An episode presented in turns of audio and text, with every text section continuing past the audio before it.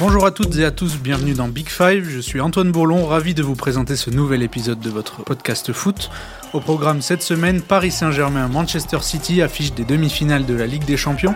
Neymar, Kevin De Bruyne, Kylian Mbappé, Raheem Sterling, certes, mais on va s'éloigner un peu de tout ça et du terrain aujourd'hui.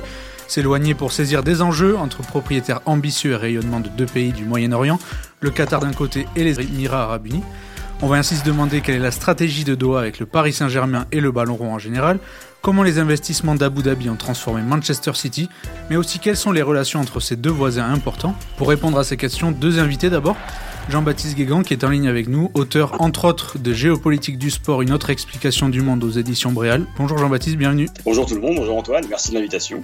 Big Five reçoit aussi Kevin Vessière, fondateur du média en ligne Football Club Géopolitique. Salut Kevin, bienvenue. Salut Antoine, merci de l'invitation aussi. Et puis pour compléter notre casting, Alban Traquet, journaliste de la cellule enquête ici à l'équipe. Salut Alban. Bonjour Antoine, bonjour à tous. Voilà, vous savez tout de cet épisode spécial PSG Man City, alors c'est parti.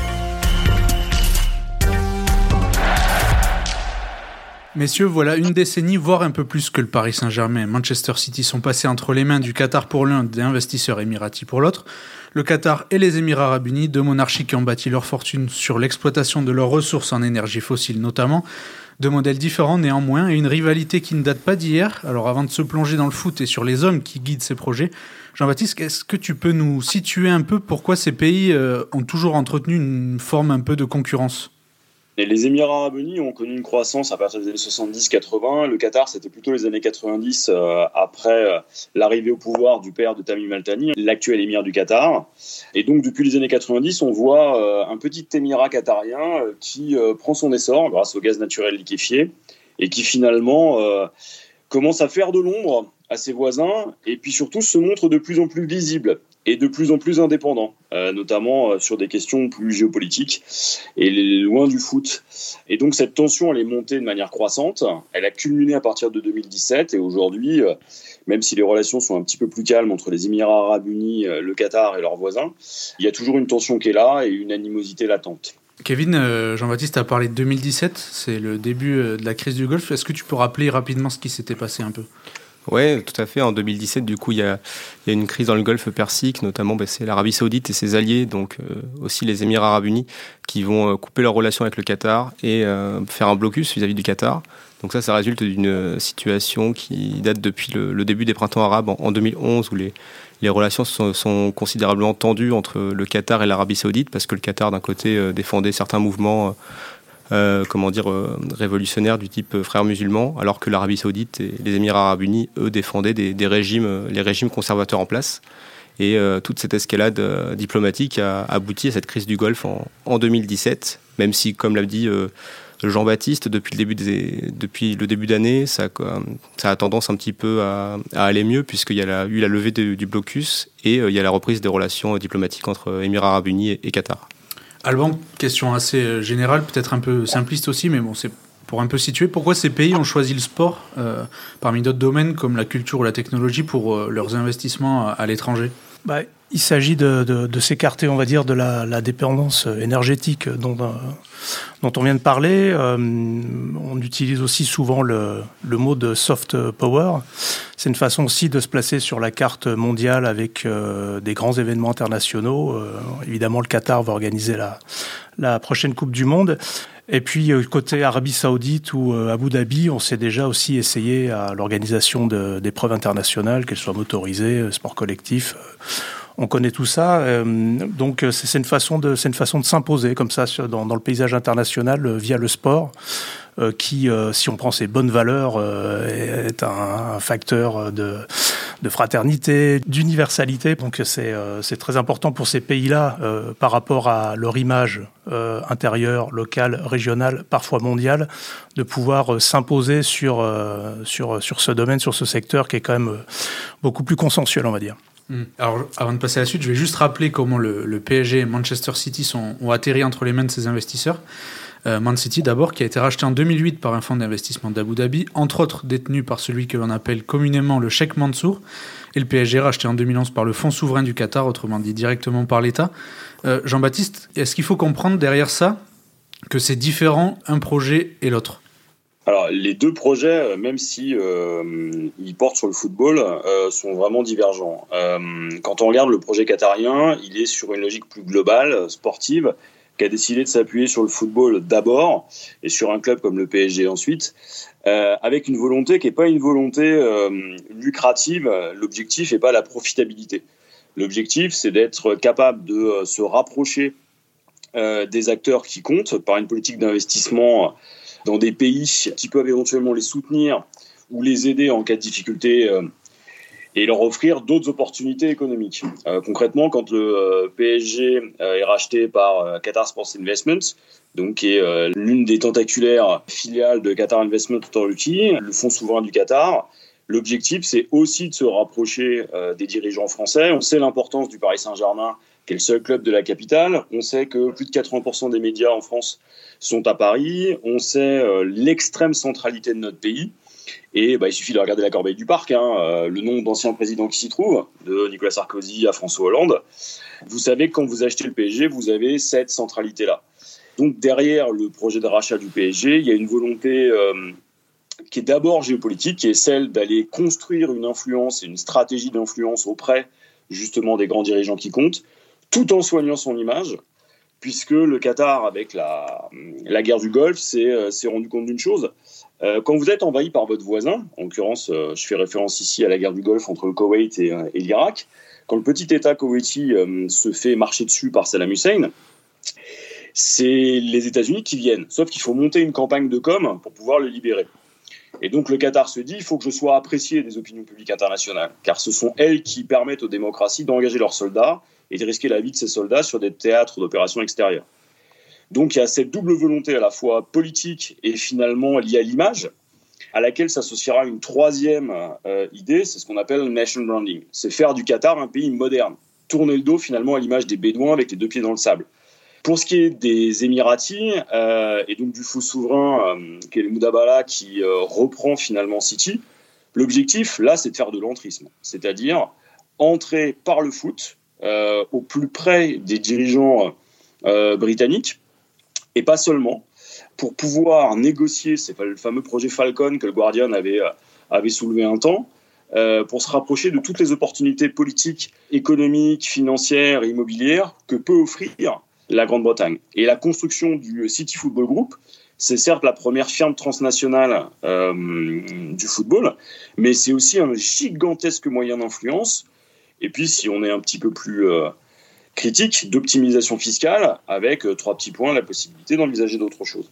On est sur deux projets qui ne euh, sont pas construits de la même manière. Euh, pour simplifier, le Qatar avait besoin de soutien et de visibilité. Ce n'est pas le cas des Émirats arabes unis, qui, eux, ont besoin de développer, comme le Qatar, l'après-rente énergétique. Et le football, finalement, a été l'un de leurs meilleurs leviers, mais ça n'a pas été le seul.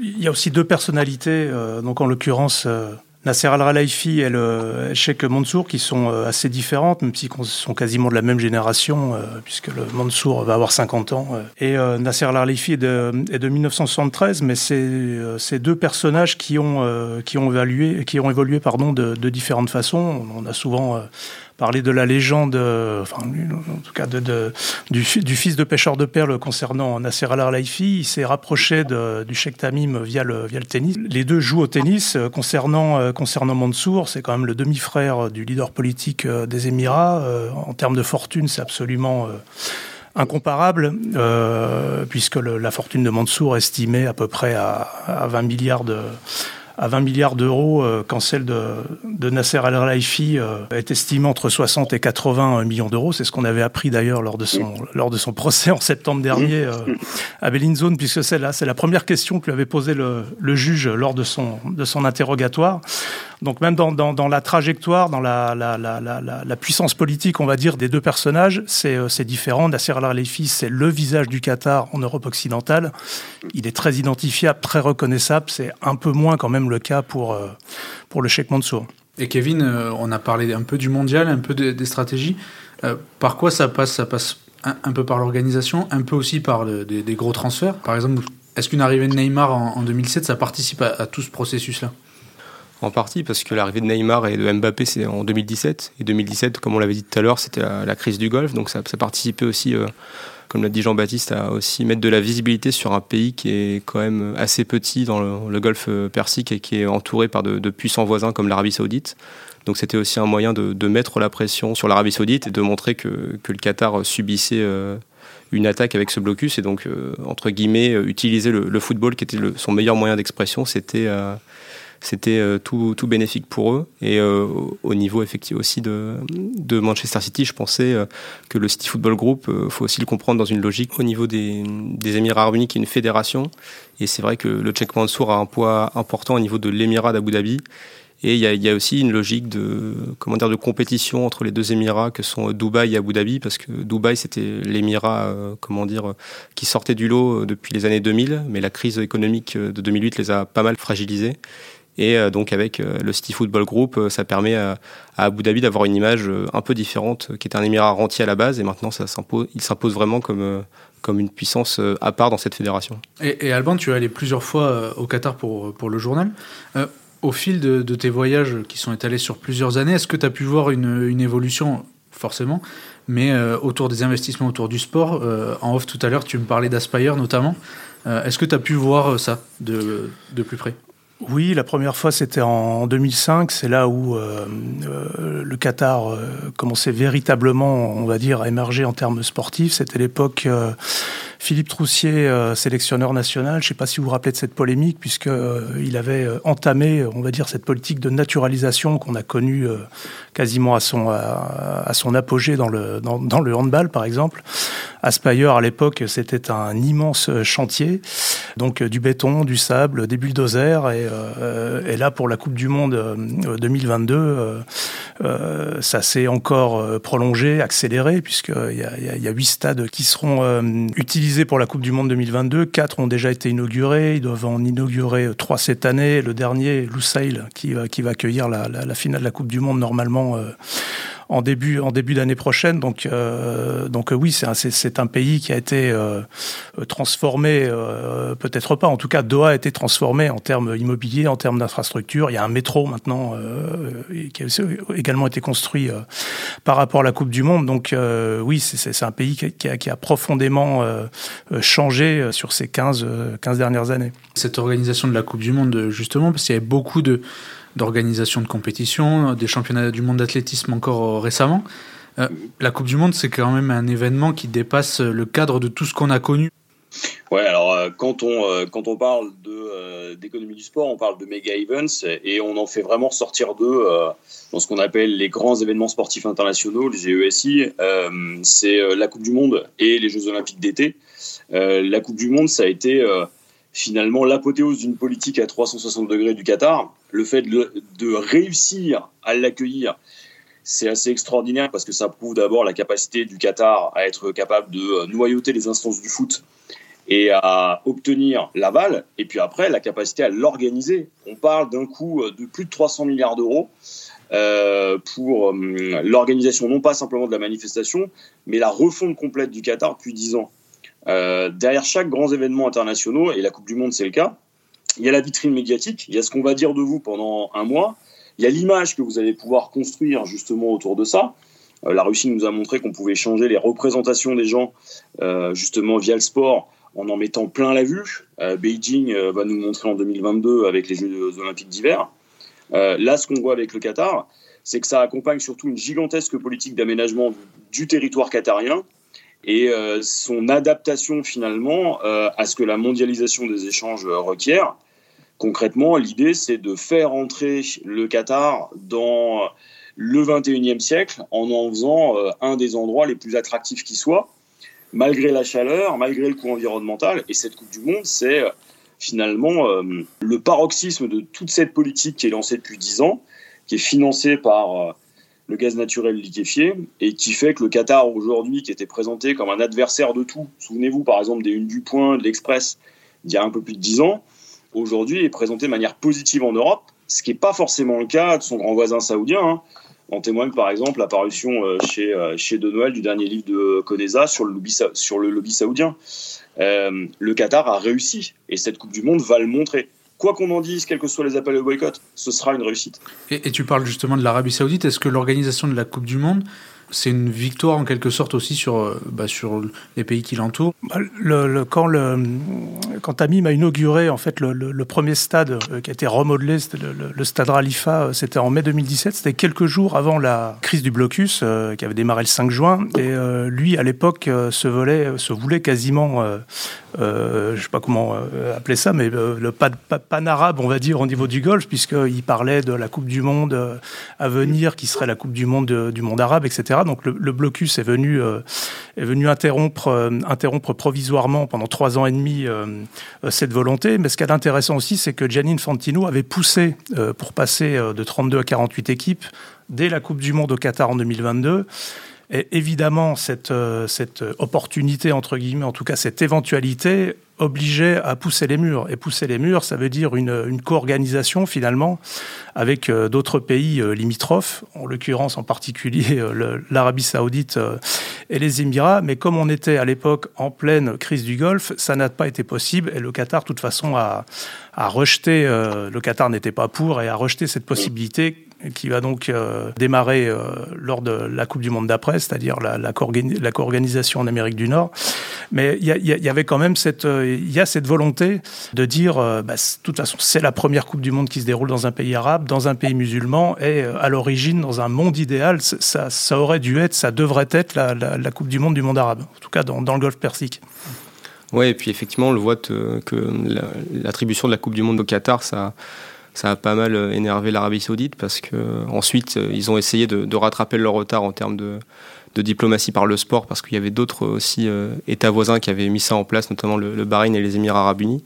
Et c'est véritablement depuis qu'il y a Mohamed Ben Salman qui est à la tête de l'Arabie saoudite depuis 2015 et qui présente son, son projet Vision 2030 pour faire basculer l'Arabie saoudite dans le 21e siècle, qu'il y a des investissements conséquents qui sont faits dans le sport. Donc ils ont commencé avec l'organisation de, grands événements. Il y avait le, combat de boxe entre Joshua Ruiz. Après, il y a aussi euh, l'organisation d'un Grand Prix.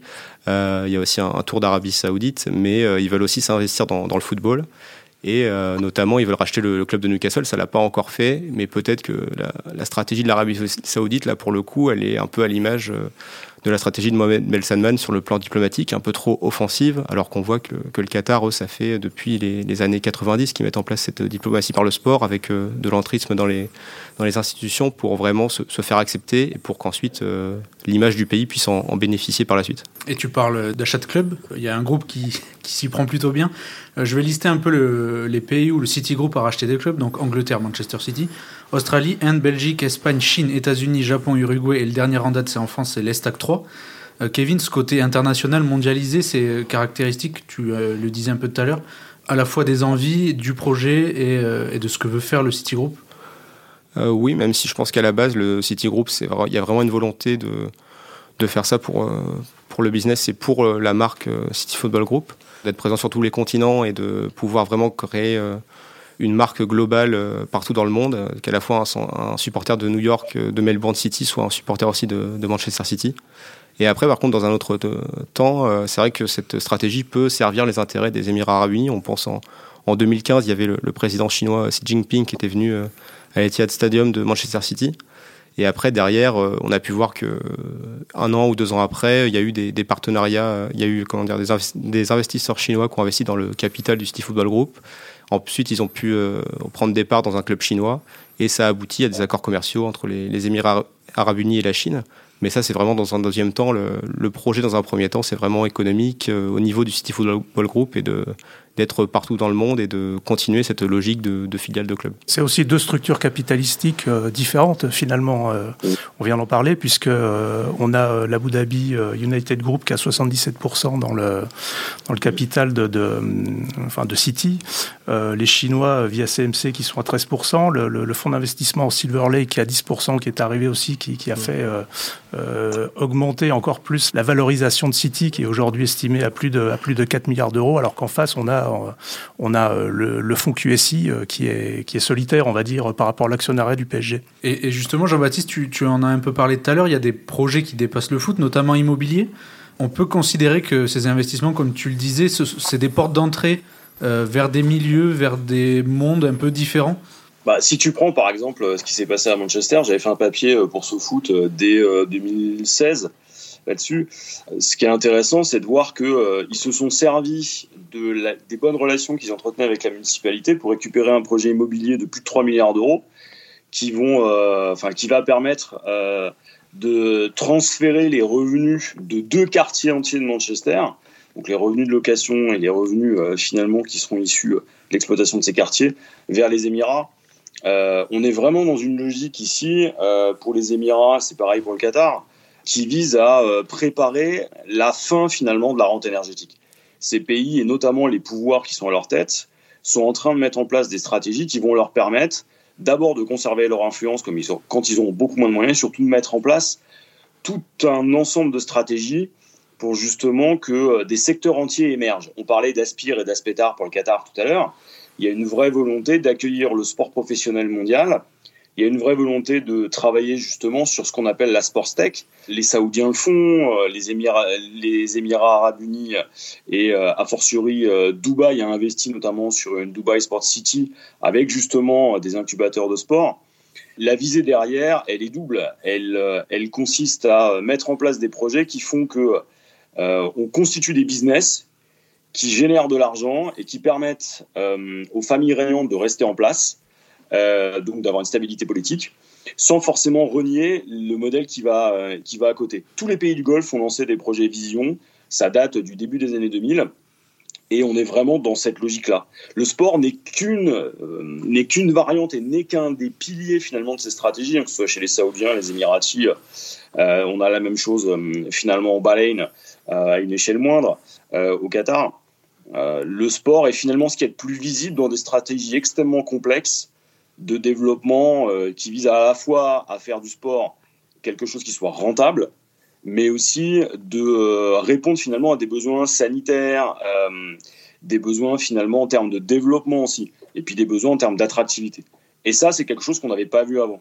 Si l'Arabie Saoudite, par exemple, s'était très longuement engagée dans le foot dès les années 70 et finalement, le projet de Mohamed Ben Salman n'est qu'une réactivation de quelque chose qui a déjà plus de 50 ans. On assiste à quelque chose de complètement nouveau euh, dans le golf avec l'usage qu'ils ont fait du foot.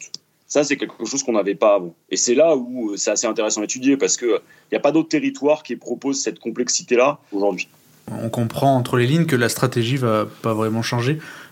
Oui, tout à fait. Et puis euh, bah, le, maintenant, c'est vrai qu'il y a une question au niveau de l'Arabie Saoudite qui fait notamment bah, débat parce que dès que le projet de, Newcastle de rachat de club est, tombé à l'eau parce que chaque pays des, du Golfe Persique veut, un peu être, euh, veut un peu avoir son club. Il y a aussi le, Bahreïn là récemment qui a, pris des, parts dans le Paris FC pour notamment avoir euh, être associé aussi à, cette image de Paris, mais à un degré moindre parce que le Bahreïn ça reste un, plus petit territoire à l'échelle du Golfe Persique. Mais maintenant c'est vraiment l'Arabie Saoudite qui veut rentrer de, plein pied dans, le monde du football.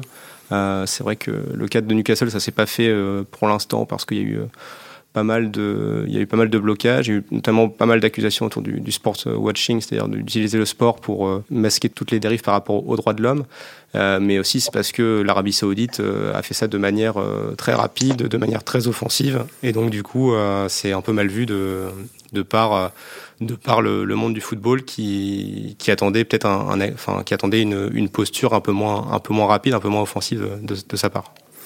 Et puis à Newcastle, on a aussi retrouvé le, conflit délocalisé, on va dire, entre le Qatar et, euh, l'Arabie Saoudite, puisque une des premières lettres qui a été euh, envoyée, sinon la première à la première ligue, quand les, rumeurs de, de, rachat de Newcastle par le fonds souverain saoudien sont arrivées, c'est celle de, de Bean Media Group euh, par rapport au piratage BOutQ qui a démarré au début de la, crise du Golfe en juin 2017 et dont les Saoudiens sont soupçonnés, accusés, on va dire, donc d'avoir piraté le signal euh, BIN pour faire du streaming illégal euh, et en particulier du streaming des matchs de la Première Ligue. Donc euh, ça a aussi capoté à cause mm. de ça, même si le Qatar officiellement ne s'est pas engagé en tant que nation, en tant que en tant qu'État frontalement dans cette histoire, c'est passé par BIN qui s'est plaint sur des arguments commerciaux, concurrentiels, de cette concurrence déloyale du signal BIATQ. Messieurs, pour finir, un mot tout de même sur l'actualité qui a été brûlante ces dernières soirées. C'est la Super League, évidemment. Manchester City faisait partie des membres fondateurs. Ça a été le premier club à quitter officiellement le projet, tandis que le PSG a refusé d'intégrer cette démarche dès le début. Alban, est-ce que ces choix disent quelque chose de la stratégie des deux clubs Je pense notamment au niveau de leur poids au sein des instances? Bah, Nasser Al-Khelaifi, euh, c'est un homme à casquette. Hein. Si c'est un homme politique, on parlerait de, de, de cumular, euh, puisqu'entre ses fonctions, euh, on va dire purement qatarniennes euh, au niveau fédéral, euh, les fonctions Paris Saint-Germain, à l'UEFA, à l'ECA concernant l'association européenne des clubs, c'est quelqu'un de, de, très occupé, on va dire, qui est totalement imbriqué dans les dans les institutions, dans, dans, dans les instances internationales européennes en particulier. Donc euh, sa position, elle est difficile. Le Manchester City euh, est parti dans le wagon avec six autres. Euh, sur les trois places qui restaient supposément les douze sécessionnistes plus les trois qui restaient, il y avait le PSG, Dortmund et le Bayern.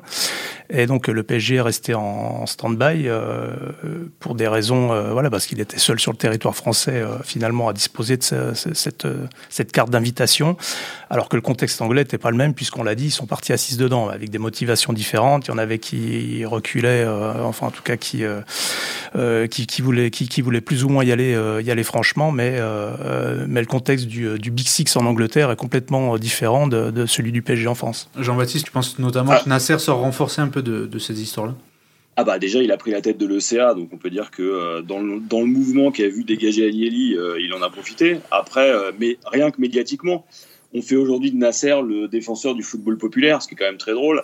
Quand on se souvient des accusations de l'AS il y a simplement trois semaines, le voir aujourd'hui comme un parent de vertu, alors qu'il a été récemment reconnu par la justice suisse coupable de tentative de corruption sur Jérôme Valk, c'est toujours amusant. Après, euh, ce que je vois aussi, c'est que euh, ça confirme aussi les, les, deux stratégies du club. Euh, les Émirats arabes unis, on est d'abord sur une stratégie économique, et on l'a vu, c'est-à-dire que s'ils sont engagés sur ce projet de Super League, c'est parce que d'abord, il y, avait la perspective d'augmenter des revenus de manière sensible et de prendre la, une part du gâteau plus importante. Si le PSG n'y est pas allé, c'est parce que derrière, il y avait toute une stratégie d'État, et donc on ne s'amuse pas à ruiner une stratégie d'État pour quelques centaines de millions de plus et c'est exactement ce qu'a fait Nasser en bon diplomate qu'il est. C'est-à-dire qu'il a regardé, évalué, observé, et aujourd'hui il en sort gagnant. Est-ce que ce sera durable? J'en suis pas sûr. Est-ce que euh, derrière le PSG va en tirer profit? J'ai bien l'impression que oui. Je pense qu'aujourd'hui le PSG dans les instances va essayer de transformer justement l'essai et peut-être qu'il sera considéré notamment par les commissions des, euh, qui désignent les arbitres ou euh, justement par l'environnement interne de l'UEFA autrement. C'est-à-dire qu'il est peut-être rentré à la faveur de cette crise-là dans un cercle très restreint et on va peut-être arrêter de lui renvoyer son image de nouvel entrant permanent. Eh bien, ce sera le, mot de la fin. Euh, merci beaucoup, messieurs, d'avoir participé à, ce podcast autour de la confrontation entre le PSG et Manchester City en Ligue des Champions. Je rappelle que le match aller se déroulera le 28 avril au Parc des Princes avant le retour le mardi 4 mai à l'Etihad Stadium. On aura le temps d'en parler, de débriefer, d'analyser ce qui va se passer sur les pelouses. C'était Big Five, une émission de la rédaction de l'équipe. J'étais aujourd'hui avec Alban Traquet ainsi que Kevin Vessier et Jean-Baptiste Guégan. Merci à, vous deux d'être venus. Et puis retrouvez-nous chaque semaine sur l'équipe.fr et toutes vos plateformes habituelles de podcast. Salut